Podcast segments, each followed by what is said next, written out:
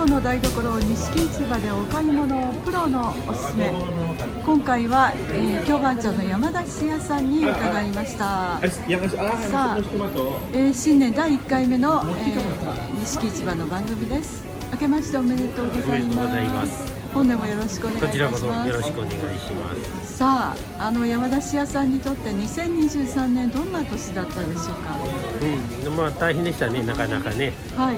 はいあの急に人が増えて。急に人が増えて、はい、よく疲れました。ああ、はい、そうですね。やっぱり中国アジアの方もたくさん見えましたしえー、欧米の方もたくさん本当に、ね。はい、あの特に年末はにぎわいましたですね、はい、さあえー、この新年なんですが、はい、京都ならではの楽しみ方ありますよね。まあまああの往復茶ですね。はい。大体縁起物であのお正月に飲んでいただくと。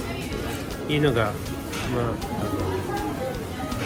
まあ習わしというか。習わし、うん、はい、えー、縁起物ですね。縁起物、はい、どんなふうにあのいただいたらよろしいんでしょうか？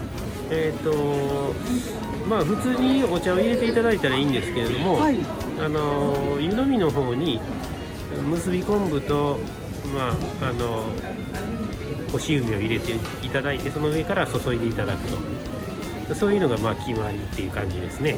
はい。はい。そしてあのお茶はいろいろこうありますが、あのどんなお茶がおすすめでしょうか？あの特に何でもいいんですけど、あのよく縁起物で言うのはあの仮金ってあの仮金。はい、はい、ちょっと白っぽく見えたりするんでそれが「友白髪」言って「あの共に白髪になるまで元気でいましょう」というような意味合いで縁起物には使われたりします。あそうですか、はい、仮金というと割合この枝の部分が多いお茶、ね、はい、はい、あ茎の部分。枝じゃないですね、はい、茎の部分が多いのであのやや色としては白っぽい、なので友白髪というそんな意味もあるということですね。あのそれからこのあの店頭にこうお煎茶の種類こんなにあるんだなというところなんですがあのやっぱりあのそれぞれ特徴があるんでしょうね。